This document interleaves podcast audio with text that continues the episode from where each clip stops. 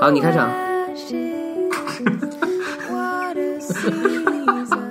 我们的开场就是哈哈哈，是吧？哎呀，一个节目得有一个开头嘛，大家多少嗨一点嘛，你不能以这种呃不负责任的啊因为我们接下来聊的这个话题很沉重的，这个这个话题太沉重了，四大名著啊对。啊，鼓励那个大家在这个就是睡觉前听这期节目啊。 As the night falls, keep dreaming away. 嗯呃，大家好，我是吴老，我是裤子，我是老杨，我们这一期的话题叫四大名著。解释一下嗯啊，什么北京你早，郭德纲相声选是吧？ 哈利是那波套吗哈利波特是吗？ 都没有关系。 嗯我们这一次聊一下读书，大家选四本书，你觉得可以拿出来聊一下。这个书应该是首先要写完了，所以就我就没法聊《红楼梦》和《冰与火之歌》了。 然后呢，应该是我觉得不能叫什么最好啊，或者最怎么样，就是你想特别想说一下这样一个选题，我就报给两位，然后反正大家就这样轮番来聊吧，都是小说吧。嗯，我这个应该是三个是小说，另一个相当于算是纪实吧。我差不多报个文学，差不好吧。多。对，行，那我们就从谁开始呢？自己的锅自己先背 上呗。一人说一个，要不也然是就对，就是我先来，先来一个俗的。 既然大家笑得这么开心，我就从开心这件事儿聊起。就是有一本书叫《欢乐英雄》，这个是古龙的作品当中很独特的一篇小说，你们都看过吗？我没看过啊，你呃说，情节，我应就是因为古龙的问我应该差不多。看的少，古龙看的特别少，嗯除了那几个大的以外，就就是这个小说呢，不仅是古龙小说当中比较独特的，在武侠小说当中也算是比较独特。但我们不和现在比啊，就和那个那个年代，它是一个有点像现在的网剧的结构，或者电视剧的结构，它是一个主线是一直在，它讲了四个人，然后这四个人呢，他也不是什么侠客，也不是什么大侠，他们是四个很穷的，住在一个已经快被搬空的山庄，每天没事儿做呢，就在那喝酒，或者说你把这张椅子拿出去卖了吧，换酒喝吧，哎，你去吧，我懒得动。就这么一群很宅的，但是他们事实上四个人都是有不同的原因，在这个地方，或者说是逃避仇家，或者纯属无聊，或者是是这样，先介绍有有四个角色，然后男主角就男一号叫郭大陆，这郭大陆呢是一个就是那类似于那种就是有点傻，然后有点愣的这么一个一个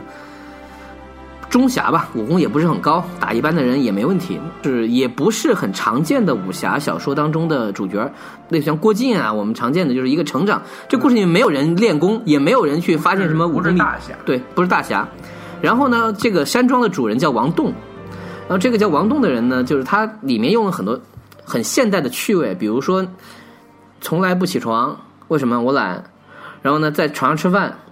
里面有个梗，就是说他那个被子上面太油了，油到可以把那人家的飞镖给包住，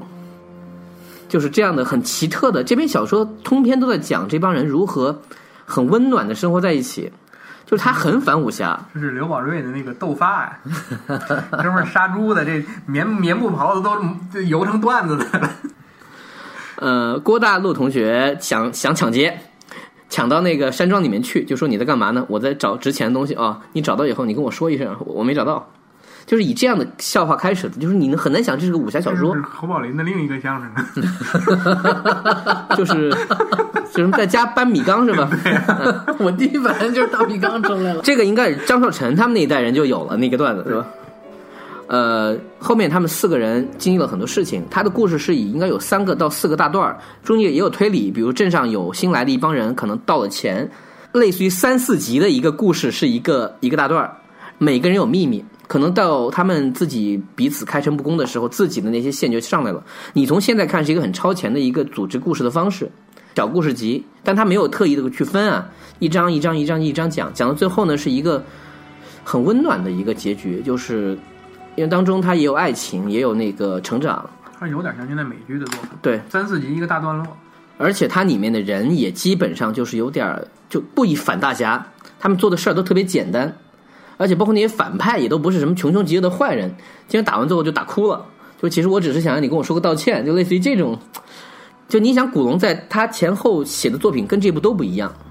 但这部作品因为它太太独特了，所以往往又没有人提，因为它不是一个典型的武侠故事。但是至少我认识的好多人，呃，比如说你说他笔下最有名的，呃，楚留香、陆小凤、李寻欢等等这些很有名的角色，郭大陆这个人基本上是非常没有人气的。可是很多我聊起来看古龙看得多的人，就问你的小说的前几名，前三经常会听到《欢乐英雄》，也是因为它确实太不一般了。多的我推荐的话，我也不想说，就是这是一部看得很轻松的小说，语言什么的也很像现在。你除非你觉得那个时候开玩笑开的不像现在这么的直白和粗暴，但基本上它是一个轻松的氛围，同时它还是有翻转，还是有各种伏笔，而且它描绘了，我真的觉得它热情的歌颂了一种，因为你知道古龙很喜欢在小说里面很直接的讲人生哲学嘛，但是他的小说当中大部分是讲孤独啊、寂寞如雪啊，或者这部里面讲朋友，就非常直白的讲和朋友在一起会怎么怎么样。这个很可能是，如果你没有看过，你对古龙的印象是来自于电视剧或者一些电影大。家通常对古龙的印象应该是什么？孤独的人喝最烈的酒，骑嗯骑最最快快的马，找最贵的女人是吧？但是这个片子 花最少的钱，那个人家不谈钱， 花最少的钱找最贵的女 人。这是个经济学 找问题最，贵的女人不给钱，应该是让大家出钱，嗯，这是个众筹的那概你念。得先得有个 IP。我们直播，直播的时候应该是在下面先来一排托儿，对吧？就是呃，十个放火箭当中有一个是真的，你就赚了。这这怎么哎，我们是怎么转到这儿 的？你们太突然了你？就想聊直播吗？对，有有没有这个天使投资我们做直播？不是，我们三个的头在一个手机屏幕放不下。 小米 Max 呃，我觉得我们应该跟乐视这样的喜欢做大屏的商家联系一下。嗯对对对，跟我们一人来一个七十的 啊，这样肯定能装下，没是吧问题。呃，机遇被打断，我就不说了。哎呃，你就是所以这就是欢乐的英雄欢。乐欢乐英雄啊了，挺好好。，挺好。下一个，呃，酷老说一下。行，那我接着说吧，因为我这四本书吧，有三本是这个应该是放在一个系列来来讲。你不能一起说。不对，我不一起说，但是那三本书应该是放在一个系列。我单讲一个，也说一个比较，在大家看来其实是相对比较快乐的一个，就是我觉得对我影响比较大的就是《围城》嗯，就是刚刚去世的杨绛先先生的先生嗯的先生，这别误会啊， 钱钟书的作品。 这不是一个腐的故事。呃，而且就确一位女性，因为有杰出贡献，所以他们通常会被呃尊称为先生。对，嗯所以你歧视啊？我是觉得这个其中又带着一点点那种男权的这个，但还好了，对吧？对嗯，《围城》这本书是这样，就是因为我说的这几本书吧，我都是看看的时候年纪都比较小，《围城》应该是我上小学的时候看的，嗯我差不多。差不多。然后我都现那在会儿想不起来，就是这个《围城》这本书和《围城》的那个电视剧，我是哪个先看哪个后看的。但是因为这两个，因为真的说实话，就是其实就是在一想一开始想提这本书的时候，我其实更想聊这个电视剧。嗯，应该是书，好像我应该是先看电视剧，因为我印象特别深刻，就是那个你是带着脸就脸脸在看书对的我也。有一点那个感觉。对，因为你现在尤其是你像比如说他那个描描写这个里面李梅李梅婷的那些东西，你想就是葛优对，脑子里面就是顿时出现的就是葛优的那张脸。你包括赵新梅、英达的那个感觉，包括那个时候还不认识英达他父亲的对高松年高松年校长，啊对那个很尴尬的。你现在看，这真是一个超级黄金的一个卡斯阵容啊！对，真的，因为你像里面其实除了那些知名的影视演员，所以所以就是说《围城》这本书，可能大家看过的就是一定就是很了解嘛，没看过的可能就是推荐大家看一下就好了。咱们重点可以聊一下这个电视剧，因为那个电视剧那个阵容，其实你如果看起来是很吓人的，就是它除了有当时的一些艺术家，然后知名的演员，你比如说那里面我有印象的那个里面演那个曹元朗，啊，就是苏文琬后来后来的丈夫夫，，嗯，那个是沙叶新演的，啊，作家沙叶也是新，作家沙叶新哦，这我还真不知道，我也不知道，对，然后里面我记得那个是因为里面的那种出来一场两场的人物非常多，哦太非常多多了，因是为大量的那个当时上海的文化界的人嗯客串。然后那里面演那个方鸿渐的父亲的方老太爷，那个好像是我是是吴一公，哦， 《城南旧事》的导演。导演对，哦，那还是黄老师有面儿呗。对，或者说他故意那会儿你就知道想想，人家的父亲是谁，对吧？对那个完全导演黄蜀芹，对吧？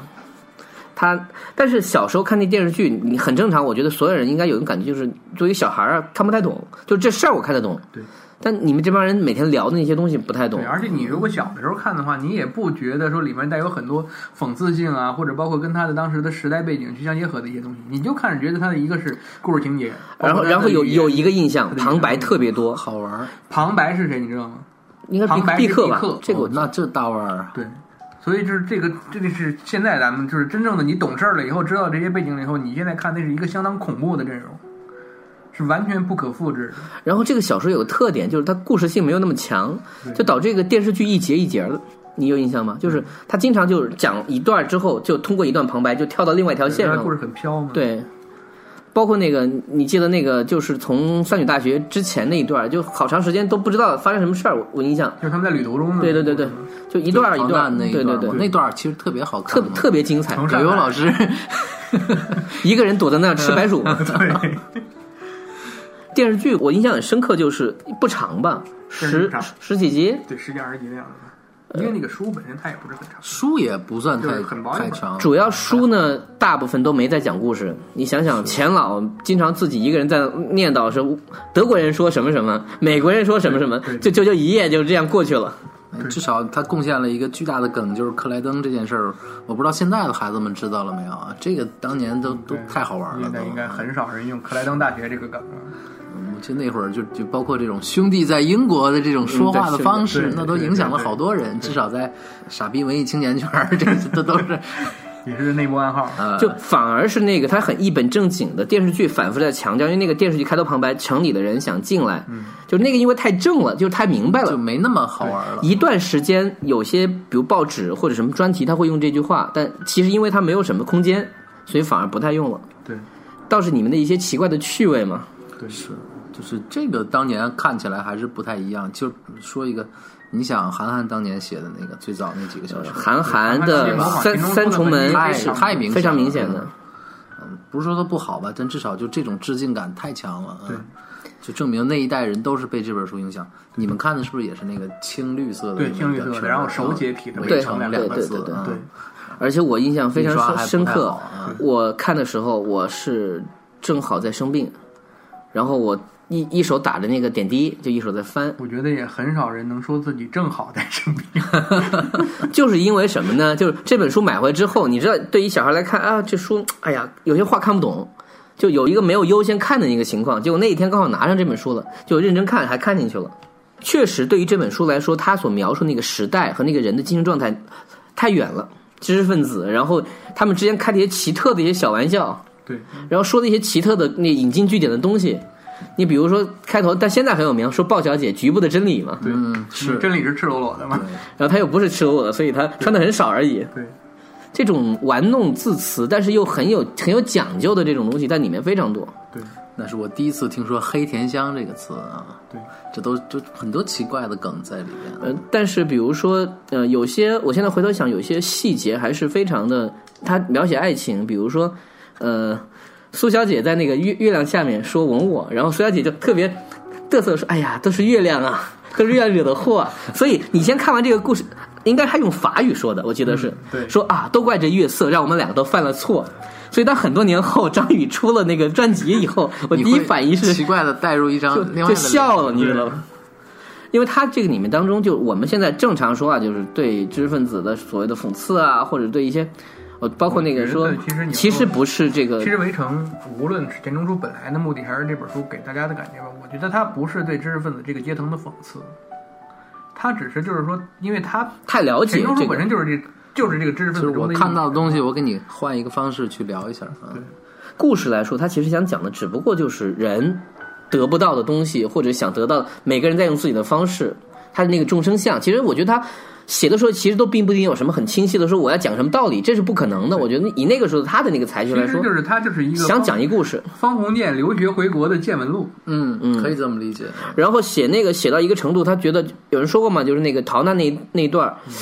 快编不下去了，就不熟悉，然后就就到了就赶紧就对到就了，跳到对直接。对跳到上海嘛，然后有些小梗埋的特别好，我记得有一个点是说，方鸿渐上课，学生们不太热情，然后隔李梅壁婷那儿热闹啊，在讲先秦小说史，然后这个点小时候你看不懂，后来想一想挺挺可乐的。然后李梅婷给自己起的那个英文名叫没听李力，梅婷丽丽，五月对吵闹对对草地什么的对，是三个英文单词嘛啊，就是你知道，在一个特定的一个很窄的一个认知圈当中，会然后那个特别有意思。他那里面说那个李梅婷的那个行李里面一个大我铁箱子，啊对我对那个大铁箱子对，是呃上半部极其全都是有那印个象卡片作业，小下卡半部片全是药嘛。然后方鸿渐说李梅婷，这个如果这个全国的图书馆都烧了，凭着上半箱卡片，李梅婷老师还可以教这个什么小说史、文学史。对，然后是这个下面这半箱就是这个，如果全国的医院都没有了，凭着这个下半箱的药，全国人民都死了，李梅婷教授还一个人能活着，就类似于这种表述。呃，电视剧那段演的很传神，就是那个倒鱼肝油倒多了，然后然后葛优看了一 还有眼那种就吃了。对自己吃了这一下，印印象太深了。烤白薯那个也是，对对，烤白薯极其印象吃的非常香的那种感觉。对就是他整个故事，你说他讲的有多大也没有，就是一个男人，其实说白了就是回来就准备结婚，没结成，对吧？他的主线还是跟那个恋爱史也有关系，包括那个国家也在一个比较，你说乱吧，也算也算乱，但不是特别乱，所以他们不是，呃，他其实是感情情商嘛，他所以才去接了那个李梅婷的那个邀请，去了去那边也不是特别好，然后回来，呃但是里面一些细节写的还不错，就包括那个后来，接了李梅婷，接了赵呃不赵，赵新梅，赵新梅，赵新梅对他有一评价嘛，对就是你不是一坏人，那也没啥用就是嘛。那个方鸿渐问赵新梅嘛，说咱们俩一路这个，可是全无用处全无用处对对啊你是个好人，但是全无用处。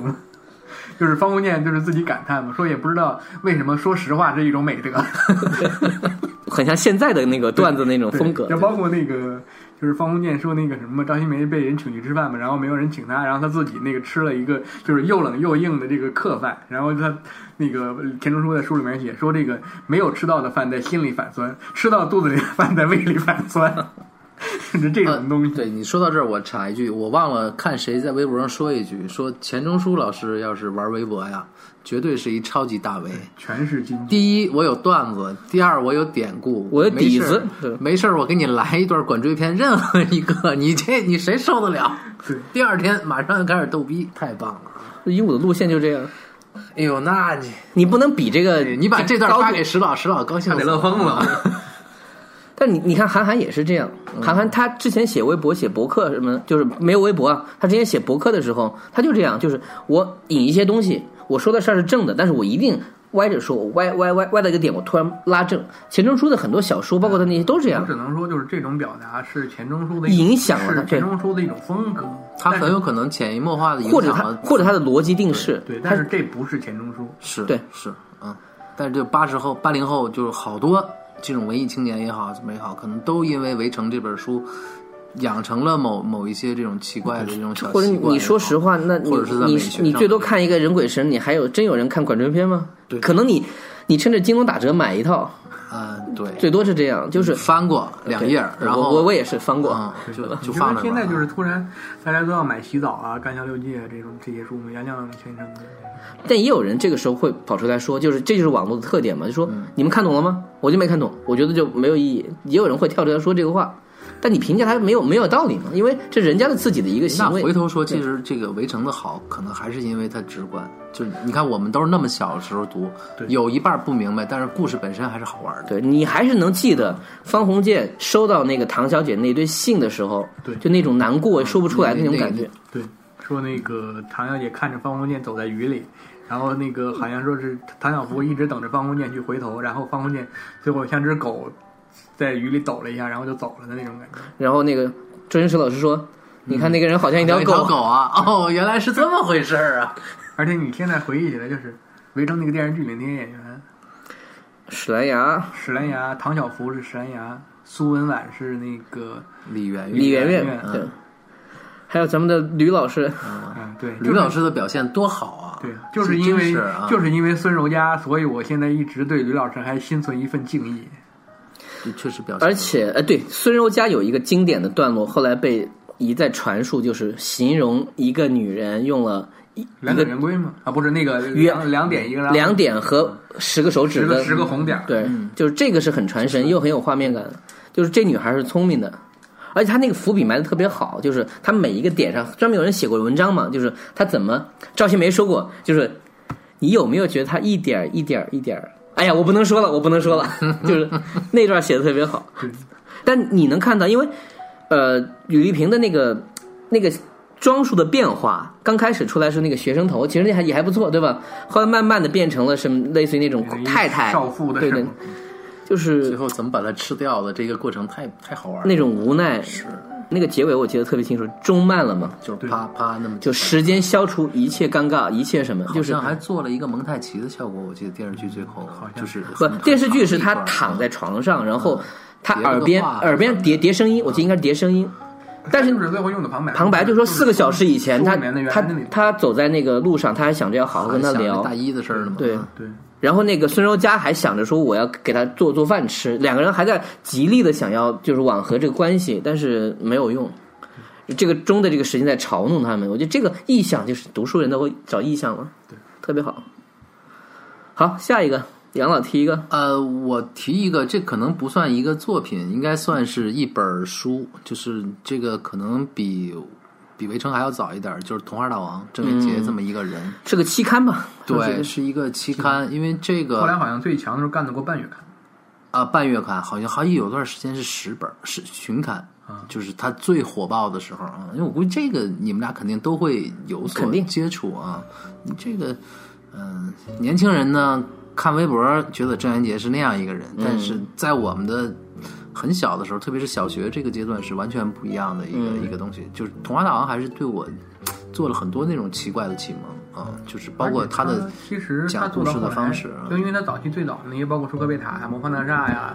什么皮皮鲁鲁西西啊这些系列的故事的时候，他还是照着童话故事在走。对但是他后来开始写那个十二生肖，就是蛇王阿奔啊，对，就是生肖的那个他是时批判小说了，是，它是批判就性它的大量的那种批判的东西，甚至之前就是，呃，原来都会有那种对话录，嗯，鲁西西对什么舒克贝塔，就他那几个 IP 啊，对，就是他有一次特别明显，他写了一次皮皮鲁和鲁西西对话，他应该是在九几年的时候，他说我要封笔，我不写了，你有印象吗？嗯，然后呢，就说啊，这期期刊实在就他再写一年，然后过了一年多，他说决定继续写， 就耍这种是他的那个，我觉得转折挺好玩的一个转折点应该是后来他开始，他很早开始，他开始做周边，对他开他卖他的那些嗯奇特的道具，然后写成小说，他当年在那个笔那什么个的对然后那个在南河沿大街，是的南啊，河沿大街进去以后往北走，在路边上有一个皮皮鲁西西专营店专卖专营店啊。我还去过呢，我很小的时候就是有一而个而到北且京他来，做的很聪明，是他那会儿上央视的那个儿童节目嗯当主持人，就给自己做宣传什么的，挺好的啊。其实他有几个短片或者说中片都挺好的，那个车王的那个故事，嗯活活车不是车王，车活车活车啊，活车都挺好看的。一个中年男人和自己的车的对故事，最然后后车怎么救他什么的，你现在回头看看，其实都就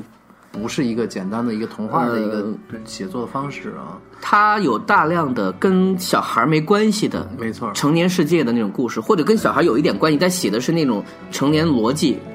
你比如说，他写过一个，我觉得我个人印象比较深刻，就是那个可以跟虎口脱险进行一个虎口遐想进行一个对比，就是有一个小孩儿，你皮皮鲁对，不是小孩儿，就是皮皮鲁，皮皮鲁掉进了虎山，和一只小老虎聊得很开心。然后他发现这个小老虎跟是能够跟他成为朋友，就是老虎死了，那老虎最后最后就被打死了，对就因为有印象别人认为他是有危险的，于是把他就就救了走。然后他跟他说：“我还回来看你。”一回头，老虎被打死了。嗯然后我记得那个小说整整是一章，第二章就是几段话，就说在那个晚上，然后什么那个救人的人获得嘉奖，那个学校的校长也获得嘉奖。回家以后，就只有皮皮鲁只有他在哭嘛哭啊只有一个人在哭，把枕头的都哭湿都哭湿了了。，对对，就是他讲一个孤独的小孩嘛，是就是，呃，他为小孩的一些感受代言，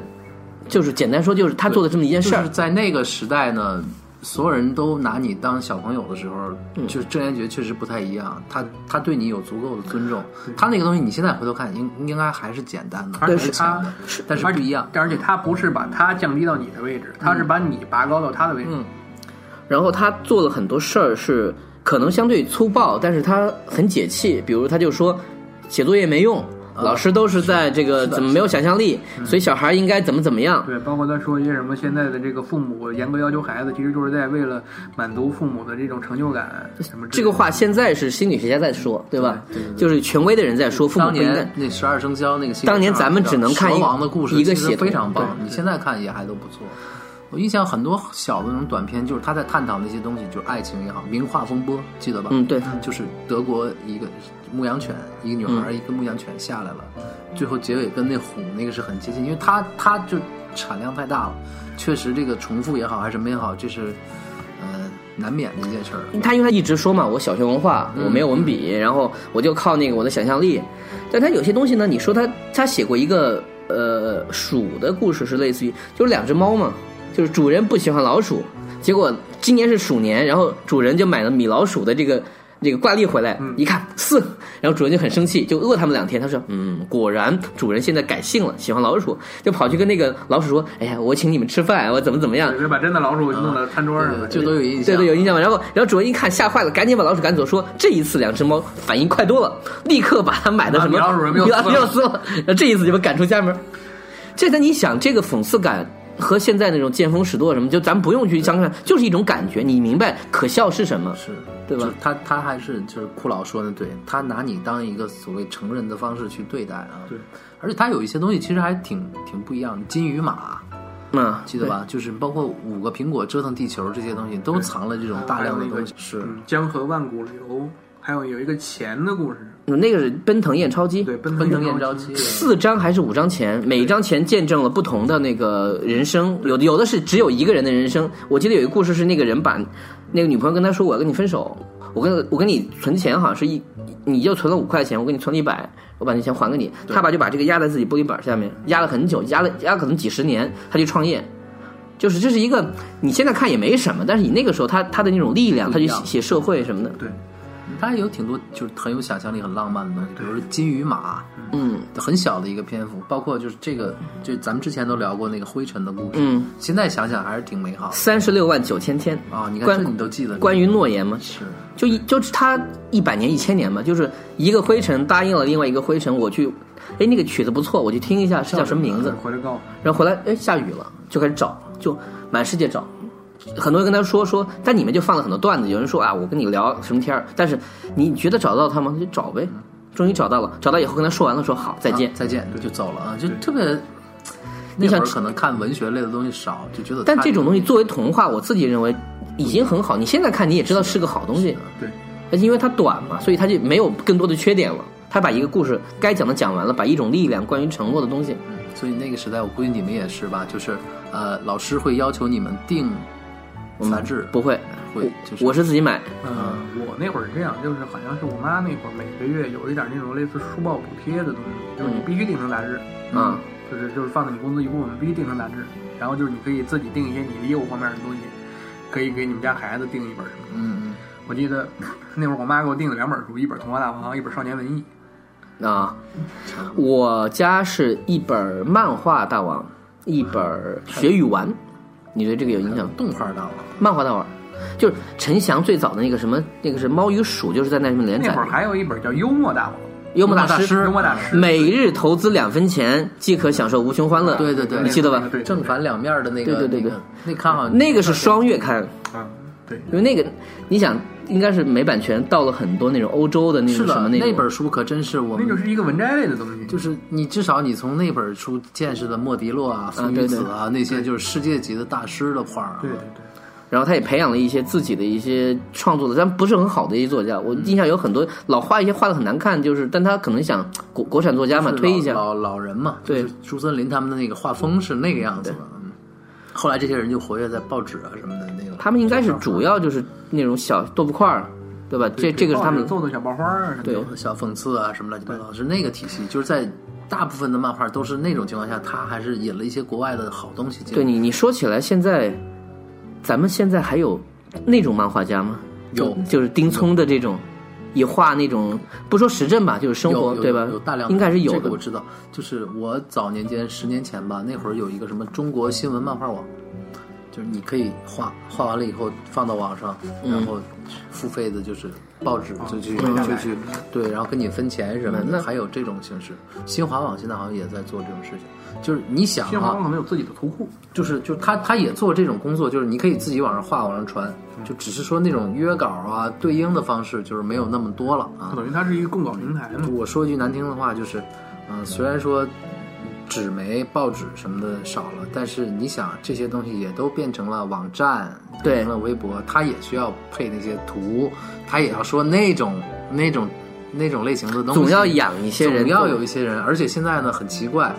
也不光是老一派人了，就我们这个岁数，我就有身边有小孩儿什么的，就已经开始就跟着画那个去了，啊就是你的印象是那个时候画的都不好，就是的随便画画是的圆头圆脑的一些人是的，画一个这种，因为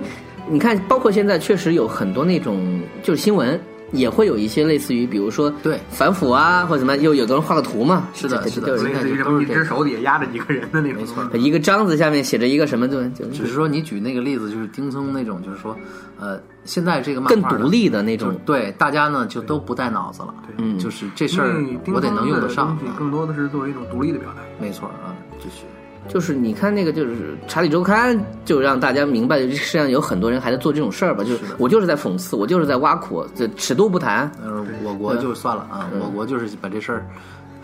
不是你还是可能会有人，比如说什么乱扔东西啊，我们正面引导为主，正面引导为对主对。对，有几个还画一点稍微那什么的，但是你知道，就现在这种情况下，大家很很多时候就自我，